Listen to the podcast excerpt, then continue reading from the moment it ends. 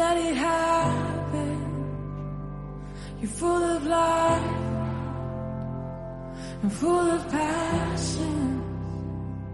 That's how we made you. Just let it happen.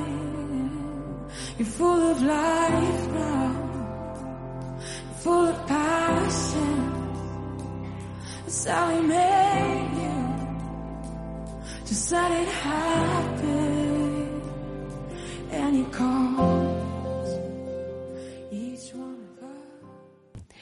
Yo al final eh, solo os puedo hablar de lo que vivo porque si no, no me sale.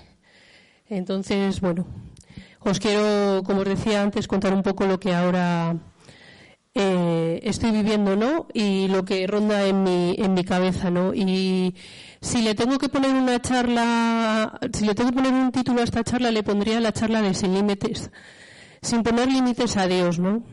Últimamente eh, le estoy dando muchas vueltas al tema de lo sobrenatural en mi vida, ¿no?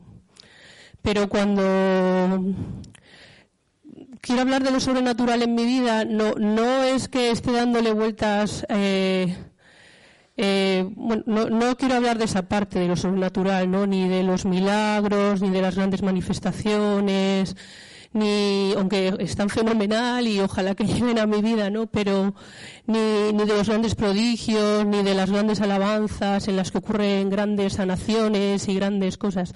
No, no estoy hablando de esa parte de lo, de lo sobrenatural que, que también existe y que, y que creemos en ella y que yo creo en ella y que creo que está bien, ¿no?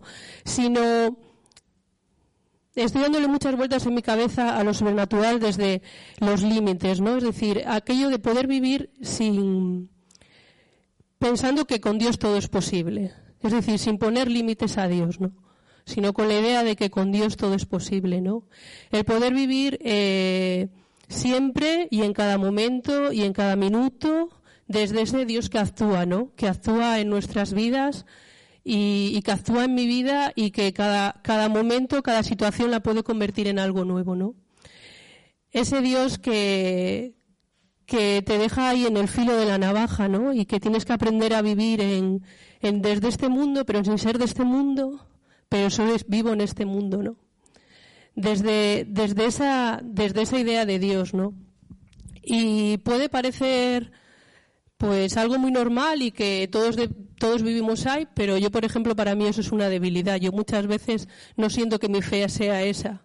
Creo muchas veces que mi fe es una fe mucho más, eh, bueno, como, no sé cómo explicar, pero una fe como que asume más las, las cosas, la lógica del mundo. Yo soy de tener mucho sentido común, de que las cosas al final tienen, ¿no? Al final acaban más o menos, ¿no? Bien, aunque sí, aunque Dios está ahí y creo que actúa, pero sí que creo que en mí, a mí me parece que me falta esa parte, ¿no? Esa parte de, querer vivir ahí, ¿no? De querer vivir pensando que Dios puede hacer grandes cosas y que Dios puede cambiar cosas, ¿no? Es, es un poco el tema este de, eh, ora como si todo dependiera de Dios y trabaja como si todo dependiera de ti, ¿no? Que decía San Agustín, ¿no? O cuando Dios siempre, a veces no sé si os pasa, pero yo muchas veces vivo de, de lo, de las cosas que vivía en el pasado, ¿no? Y me acuerdo cuando íbamos eh, de encuentro en encuentro, daba igual el contracorriente que, las jornadas diocesanas en Santander, íbamos de un lado para otro, ¿no? Y, y, no sé si, si Rosa se acordará, ¿no? Pero todo este tema de vivir en el centro de la voluntad de Dios, me acuerdo que Rosa en su día dio hasta una charla sobre eso, ¿no? Y, y eso siempre lo tengo como muy marcado en mi vida, ¿no? El, vivir en el centro de la voluntad de Dios y, a veces pienso que es lo que me gustaría, ¿no? El tener, eh, el sentir que, que vivo en el centro de la voluntad de Dios, pero en cada momento, ¿no? El poder, de alguna manera, eh, esa idea, ¿no? Esa idea sobrenatural de pensar que las cosas están ocurriendo de una manera, pero Dios podría cambiarlas y convertirlas en otra cosa, aunque mi sentido común me diga que, que va por ahí. No sé si me entendéis lo que quiero decir. Y, eso es lo que hoy en día eh, más ronda mi corazón y mi oración, ¿no? Y me gustaría vivirlo además en todos los ámbitos de mi vida, ¿no? No solamente en el ámbito, a veces me parece que eso que, eso lo viva a lo mejor en un ámbito mucho más eh, pues espiritual, ¿no? A lo mejor más comunitario, pero luego cuando vas a tu trabajo, cuando vas a, bueno, cuando estás con tu familia, en mi caso, bueno, eh, mi familia no me refiero a Jairo, que, que los dos vivimos este mundo, ¿no? Me refiero más con tus padres, con tus hermanos, con tu cuñada, con tu suegra. Eh, me da más la sensación esa, ¿no? De, de, no vivir desde ahí, ¿no? Y, y, es algo que me gustaría cambiar. Y me gustaría hablar de todo esto por si os puede ayudar, ¿no? Eh, de alguna manera, que todo, es decir, que Dios, vivir en el centro de la voluntad de Dios, ¿qué haría Dios en este momento? Pero tener esa sensación, ¿no? Esa sensación de que es eso. Eh, en todos los ámbitos, en todos los ámbitos de mi vida, ¿no? Eh, y pensaba en que para eso es muy importante que, la fe y la vida estén, eh, estén unidos, ¿no? Estén alineados y, a veces me parece que eso no lo vivimos. Eh, a veces me parece que, la fe va por un lado y, la vida va por otro, aunque parezca mentira aunque parezca mentira y con todas las veces que hablamos y todo lo que alabamos y todo lo que cantamos y todas las cosas que decimos, pero a veces a mí me da esa sensación de que, de que no terminamos de, juntar la fe, la fe y, y, la vida, ¿no? Y, y no sé, sí que sí que lo pensaba. Voy a explicarme esta idea, ¿vale? Lo que quiero decir es que eh, muchas veces yo creo que vivimos un discurso espiritual por un lado y que luego ese discurso espiritual que tenemos, al llevarle al, ¿no? Al llevarle a, al día a día, pues como que no, es lo mismo. Una cosa es la forma que tenemos de hablar, de expresarnos. Yo creo que, que en todo este tiempo eh, todos tenemos nuestras formas de hablar, es muy espirituales. Yo sabría como, bueno, cualquier cosa que haga, sea porque a mí me ha apetecido o, porque sea del Señor, sabría cómo en un discurso explicároslo de tal manera que ni, bueno, ahí no metéis mano nadie, porque sabría perfectamente con unas palabras mágicas que yo sé, como he sentido, Dios me ha dicho, y cómo, de alguna manera, aunque, aunque no sea lo que Dios me está diciendo, si yo creo que es lo que tengo que hacer, eh, hacerlo y, encima haceros creer que, es lo que Dios me dice, ¿no? Eh, para mí es muy importante y creo que es un valor de la comunidad el intentar eso, ¿no? El intentar eh, que la fe y la vida estén unidos, ¿no? Y por eso para la comunidad es tan importante y a veces hablamos tanto, a veces a lo mejor somos hasta pesados, pero porque creemos que es parte de, de esa salvación y de esa forma de vivir la fe y la vida juntos, de que sean reales, eh, que es todo el tema este psicológico, todo esto de, de bueno, Josué está ahí con el, haciéndose coaching, Luis con el counseling, eh, bueno, los demás con lo que podemos. Y todo este tema de la inteligencia emocional, todo este tema de los acompañamientos, ¿no? Todo este tema yo creo que simplemente o, es desde ahí, ¿no? Porque yo creo que Fe y Vida ha descubierto en su visión que eso es algo importante, ¿no? Que es muy importante que la fe y la vida estén alineados, es decir, estén en el mismo plano, ¿no? Y que sean reales. Y que lo que diga en mi boca realmente esté en mi corazón y en mis actos. No sé si. Y, parece mentira, porque, con todos los que estamos aquí llevamos muchísimo tiempo en las cosas de la fe, pero que a veces cómo cuesta, ¿eh? Yo a veces creo que la fila vida son las grandes desconocidas. Nos eh, de aquí de la puerta para acá nos comportamos de una manera, somos de una manera, pero muchas veces luego en nuestro trabajo o en nuestro día a día eh, hay otras cosas que, que no me parece fácil, ¿eh? porque muchas veces las relaciones son difíciles y uno tiene que sentirse bien en todos los lados, tiene que sentirse aceptado en todos los lados, tiene que ir a trabajar todos los días a su trabajo, tiene que lidiar con su familia todos los días, con su marido, con sus hijos, con sus hijas y, con todo. Es decir, no, no, me parece fácil, pero, pero sí que a veces eh, sí que tengo esa idea, ¿no? De, de, lo importante de que la fe y la vida vayan unidas, ¿no? Y que ese es el, el verdadero, la verdadera espiritualidad real. Que la única espiritualidad real es cuando hay un crecimiento eh, personal y espiritual, pero también personal. Y, creo que, que si no se da eso, eh, si no se da ese crecimiento personal, a veces me da la sensación que, que, el crecimiento espiritual no es, no es, real, porque no se, no se materializa en nada, ¿no? No, no, no se materializa en ninguna cosa, solo es, eh, pues eso, hablar y hablar y decir y decir, pero, pero eso qué, ¿no? Eso dónde lo, dónde lo llevamos, dónde lo hacemos real, ¿no? Y eso solo lo hacemos en la vida. Y para saber si, si nuestra espiritualidad está creciendo, la única manera es, eh, bueno, ya lo dice Jesús, por, por nuestros, nuestros frutos nos conocerán, ¿no? Y mira cómo se aman. Es decir, que es que además si cogemos el Evangelio, eh, solo nos, nos puede hablar de esto, ¿no? Y, sí que os quería, os, quería comentar, hablar de esto, ¿no? Y, es verdad que, que muchas veces no nos interesa, como decía, que nuestra fe y nuestra vida eh, se conozcan, ¿no? Y nos es difícil juntarlos, ¿no? Porque si juntásemos nuestra fe y nuestra vida sería el vivir en verdad. Y a veces no lo hacemos por miedo a no vivir en verdad delante de Dios y delante de los hermanos. ¿no? Por pensar a ver si hay algo que, que podemos esconder, pero lo que no sabemos es que no hay nada que esconder. Es decir, que los, los, hermanos, bueno, algo se les engaña, pero a Dios no se le engaña nada. A los hermanos, bueno, ya cuando llevan muchos años con nosotros tampoco, aunque nosotros pensemos que sí. Esto es una cosa, bueno, siempre lo digo, es una cosa que yo descubrí y descansé. Porque dije, ay, ya voy a dejar de tanto postureo que no sirve para nada, que ya lo han captado. Que tengo esto y que moriré con ello. Entonces yo sí que creo que, que, os, yo os llamo eso, ¿no? A, también os quería, bueno, hablar de esto, ¿no? A intentar eso, ¿no? Que, que vuestra fe y vuestra vida estén, estén unidos, ¿no? Aunque ya he dicho eso, que, que, a veces es difícil. A mí me gustaría muchísimo tener esa madurez, ¿no? Poder tener la madurez suficiente de llevar a cabo lo que creo que Dios me ha pedido. De, a veces me parece que no estoy a la altura. Y todos aquí diréis, ah, ¿cómo no? No sé qué. No, no, es verdad.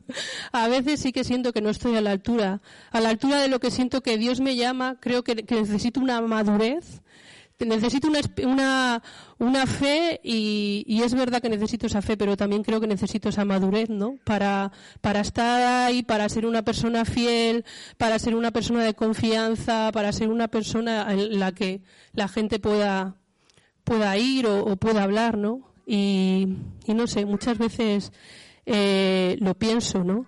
Eh, poder ser la mejor versión de mí misma, que siempre decimos en el impacto. Y a mí me parece un, un lema tan, tan chulo, ¿no? Y rezar por mí, por esto, porque a veces ya os digo que, que no me siento así, ¿no? Y, y es verdad que, que no estoy hablando como no sé, a lo mejor el, el mensaje que estoy dando o, de lo que estoy hablando puede sonar como, como decir, como un, como, no sé, como, como difícil, ¿no? Como que estoy poniendo ahí, eh, pues llegar a, a ser perfecto, ¿no? A la fe y la vida se juntan y vivir las cosas desde la fe en la vida y parece que todo eso estoy hablando como de perfección, ¿no? Y llegar a crecer en, eh, en, la, en la fe y, también crecer en, como persona y, entonces una madurez y parece que estoy hablando, ¿no? a lo mejor a mí me parece que a lo mejor mi discurso me está quedando como que estoy hablando de una perfección, ¿no? De, de llegar siempre a la perfección, aunque eso es la santidad. Pero bueno, pero yo tampoco, aunque estoy hablando de eso, también quiero quiero deciros que, que todos tenemos nuestras debilidades, todos tenemos nuestros pecados, todos tenemos nuestras meteduras de pata, todos tenemos, bueno, pues somos lo que somos, ¿no? Y de lo que estoy hablando es de la idea de, a pesar de lo que somos, poder conseguir que esa fe y esa vida estén unidas, ¿no? A pesar de nosotros mismos eh, y de nuestras miserias, ¿no? Eh, que no sé vosotros, pero las mías son muchas, ¿no? y, el hombre dijo que, siempre está ahí. Y quería hablaros de, un vídeo, es un vídeo motivacional de estos que se mandan por, que se hacen virales, que te mandan muchísimo por WhatsApp. Eh, es un vídeo motivacional y, y yo al final, eh, bueno, la gente que me conoce lo sabe, a mí los vídeos, las películas, todo eso me habla mucho me hablan. Entonces, bueno, yo veo ese vídeo y ese vídeo va de otra cosa, pero yo ahí veo una cosa diferente, veo lo que yo quiero ver. Oye, pues así, así me va a mí con esas, con las películas y todo eso, ¿no? Y que puedo ver cualquier película que vaya, yo qué sé, en contra, eh, a favor del aborto y yo vivirla como que va en contra, como la de la está la casa de las normas de la sidra. pues esto es un Kit que un día hablando con José me dice, no, no, esa película va en contra del aborto. Digo, ah, pues yo saco ahí que ese chaval no hubiese existido si su madre, ¿no? Que porque, porque al final nació, si no. digo, bueno, ya está, está claro. Que yo lo que quiero ver lo veo en las películas y ya está, ¿no? Y en este vídeo, aunque no va de esto, eh, yo sí que os lo quiero contar, aunque os le voy a dar la vuelta a los que la hayáis visto y los que no, pues que sepáis que el vídeo no va de lo que yo os voy a contar, pero yo sí lo voy a usar, ¿vale? es un vídeo que es una carrera, que es un vídeo motivacional, que, se ponen, les mandan a todos ponerse en, bueno, en la meta, ¿no? Y les dan 100 dólares al que llegue al, tú ya lo has visto que sí. Sí. Y entonces, eh, para empezar la carrera, eh, les empiezan a, antes de empezar la carrera les empiezan a poner unas pautas, ¿no? Y primero es eh, que dé dos pasos el que sus padres nunca nunca se hayan divorciado, ¿no? Entonces hay unos que dan dos pasos y otros que no. Que den dos pasos aquellos que pues bueno, como son americanos, aquellos que han tenido la univers que han podido ir a un colegio privado, ¿no? No al público, pues dan dos pasos unos y los otros se van quedando atrás. Que den dos pasos aquellos que han podido pagarse la universidad sin ser unos portentos eh, deportivamente, ¿no? Y entonces dan dos pasos unos y los otros se van quedando atrás, ¿no? ¿A qué le habéis visto este vídeo? ¿No? Pues es un vídeo muy chulo, ¿no? Eh, no, no, porque como no va de esto, de lo que voy a decir, si fuese lo que voy a decir, pero como no va. Entonces, eh, la cuestión es que, que en ese momento, ¿vale? Es como empieza la carrera, pero unos se han quedado atrás, ¿vale? Porque no tienen ni ese amor de sus padres, ni sus padres, es decir, a lo mejor han tenido una infancia difícil, no tienen, han tenido dinero, ¿no? Y otros, porque su vida les ha ido muy bien, están muy sanos y están eso, pues están como alante de todos, ¿no? Y empieza la carrera. Y yo esta, este vídeo, yo lo que veo es que al final, como si esa fuese la carrera de Dios, ¿no? Como si sería llegar a la meta en, la batalla, ¿no? Como dice la Biblia, ¿no? Llegar a, la meta, a la batalla, ganar la batalla como, ¿no? A lo que Dios nos haya pedido, ¿no? Y yo lo que veo es que a veces algunos, pues, la vida les ha podido ir mejor y parece que les es más fácil, ¿no? Parece que la fe les viene mejor, les es más fácil, el mensaje cristiano les entra mejor, parece que las nunca tienen dudas, eh, siempre están entregados, ¿no? Como que no tienen problemas. Y luego hay otra gente con que quiere las cosas de Dios, ¿no? A lo mejor su parte personal, sus heridas, su, su bagaje, lo que ha vivido, lo que no ha entendido, su, bueno, todo esto que hablamos de, de, de la parte psicológica, ¿no? Pues a lo mejor les mantiene un poquitín más atrás, ¿no? Pero que cuando toca la carrera, pues a lo mejor gana uno de los de atrás en vez de uno de los de adelante. Porque los, de adelante lo tienen todo, pero están ahí a, no sé, pues a las dudas, a que por un lado va la fe y por otro lado va la vida, es decir, por mucho discurso pero luego sin nada, sin dejarse cambiar, sin, pues están tan sanos que les vale todo. es decir, que hoy están aquí, mañana a lo mejor están en otro sitio, luego se van de vacaciones, pero como tienen dinero, pues como que al final todo les vale, ¿no? Y, y a veces esa gente a lo mejor les es, ¿no? Y luego puede haber otra gente que, que viene detrás pero que a pesar de sus taras y de sus cosas y de sus sufrimientos y de todo lo que llevan, pues tiran para adelante y ganan la carrera, ¿no? Y no sé si me habéis entendido, pero me parece así. Ya te lo explicaré en casa, pero, Pero yo pensaba que, que para mí eso es lo grande de la fe. Es decir, que no, que la fe es para todo el mundo y, y al final que la fe es conseguir ser la mejor versión de uno mismo, seas como seas y vengas de donde vengas y tengas lo que tengas. Ahora ya me entiendes mejor, Lupe. Es decir, que, que hay una persona que puede estar fenomenal y, y, parece que toda la vida y todo le va, le va bien y que entonces se supone que ese es el que más va a llegar, pero a los ojos de Dios, que no son los ojos del mundo, a lo mejor alguien de los de atrás, de que a pesar de todo lo que tiene, de lo que no tiene, quiere las cosas del Señor y tira para adelante y quiere cambiar y, quiere cambiar y quiere cambiar y quiere ser sanado y quiere liberarse y quiere pues todo esto, ¿no? Y, a pesar de todo eso sigue y sigue y sigue y puede, puede llegar a la meta, ¿no? Y, y, a ver, y el Señor está ahí y decirle, bien hecho, siervo inútil, ¿no? Y no sé, es algo que, que este vídeo a mí me gusta, ¿no? Y porque me da la esperanza de que da igual, de que da igual cómo, cómo somos, da igual lo que tengamos, que, que lo importante es eh, eso, ¿no? El siervo inútil. Y, y bueno, otra cosa que ya voy a acabar. La verdad es que hoy va, va a ser cortito, ¿no? Otra cosa que me gustaría que también está en mi, en mi corazón últimamente es mucho el tema de la pasión, ¿no? Eh, de estas cosas de, que se dan, eh, estoy viendo, bueno, con los de cuarto de la ESO Meruelo, que doy historia de la iglesia, en, en Alceda es que, bueno, bueno, no voy a hablar que estoy aquí con la cámara, pero bueno, que doy más historia de la iglesia pura y dura, ¿no? Hemos, eh, estábamos hablando de las primeras comunidades y de cómo empezó todo, entonces les puse la película de, del resucitado.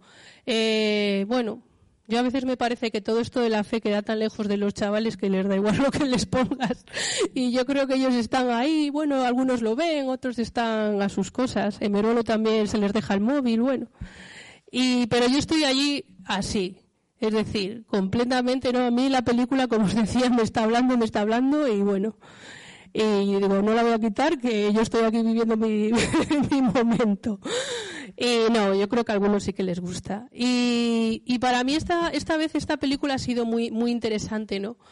Porque sabéis qué película estoy hablando, ¿no? Sí, todos.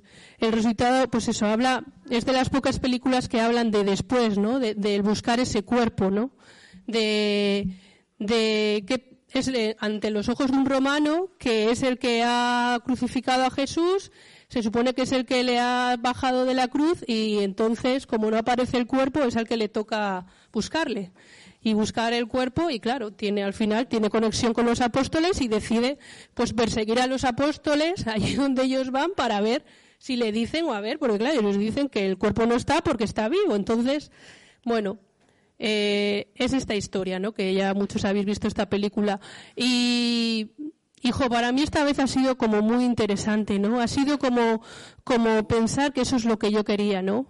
Que yo quería, a veces me he sentido un poco como el romano, ¿no? Como, como hay, simplemente como observando lo que Dios puede hacer, ¿no? Pero yo quería ser como los apóstoles, ¿no? Como los apóstoles de repente son conscientes de que, joder, que puede que todo sea, todo sea verdad, ¿no? Y, y, que Dios es un Dios, y vuelvo al principio de la, de la, de la charla que he dado para acabar, ¿no?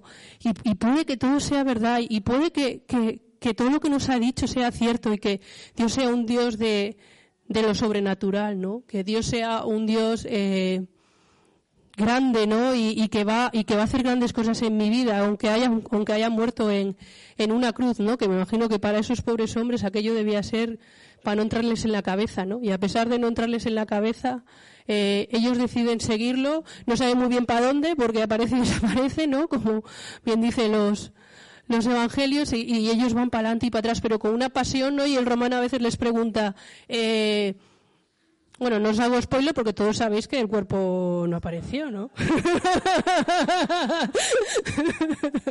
¿Verdad? Por mucho que algunos le buscasen hace años. y no voy a decir nombres, pero bueno.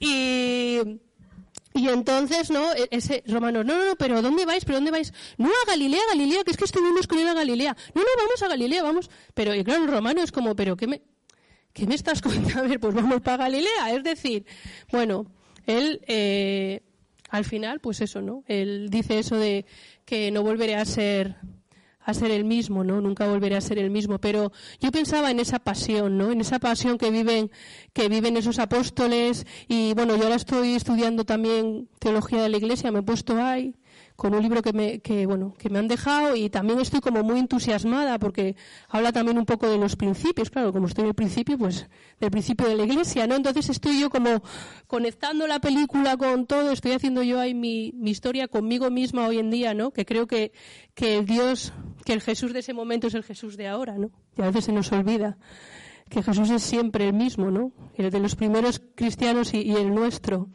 Y, y estoy yo ahí eh, a darle vueltas, ¿no? Y, y ver la, la, importancia de la pasión, ¿no? De esa pasión de, de esos apóstoles, ¿no? Y pensaba en, en la necesidad de esa pasión que yo quiero esa pasión por las cosas de Dios y yo quiero esa pasión por las cosas, ¿no? Y, y quiero esa pasión y, y quiero que y creo que parafraseando, no os lo vais a creer, pero a Lady Gaga,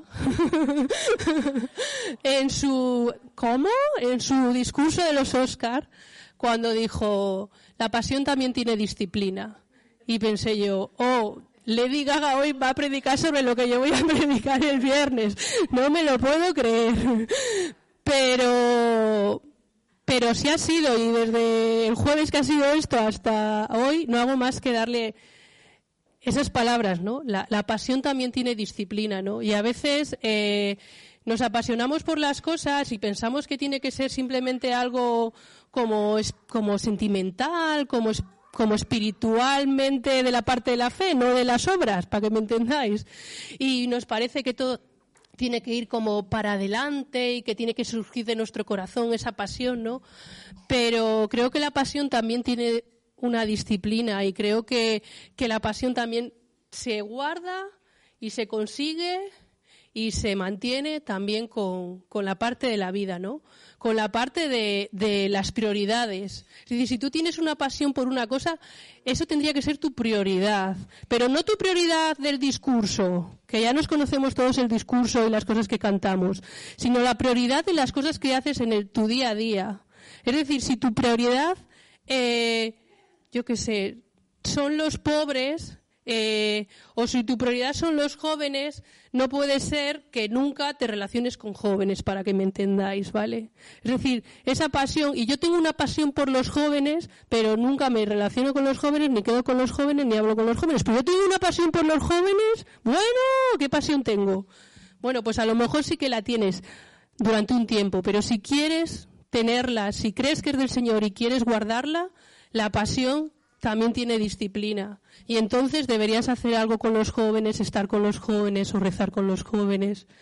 Eh, la, la, prioridad y la actitud, ¿no? Yo creo que la pasión también es una cuestión de actitud, de no dejarse llevar, sino de mantenerse en, en el tiempo, ¿no? La actitud de estar ahí, de, querer las cosas, ¿no? Aunque a veces eh, estén más en nuestro corazón o estén menos. Bueno, yo creo que, que, que entendéis esta idea, ¿no? Y, es verdad, la pasión tiene disciplina. Y, jo, me, ha gustado, ¿no? Y yo quiero para mi vida eso. Eso que hablaba al principio, lo quiero, pero lo quiero con esa pasión, ¿no? Y creo que, tengo que seguir disciplinándome. Pues nada, muchas gracias, que me enrollo.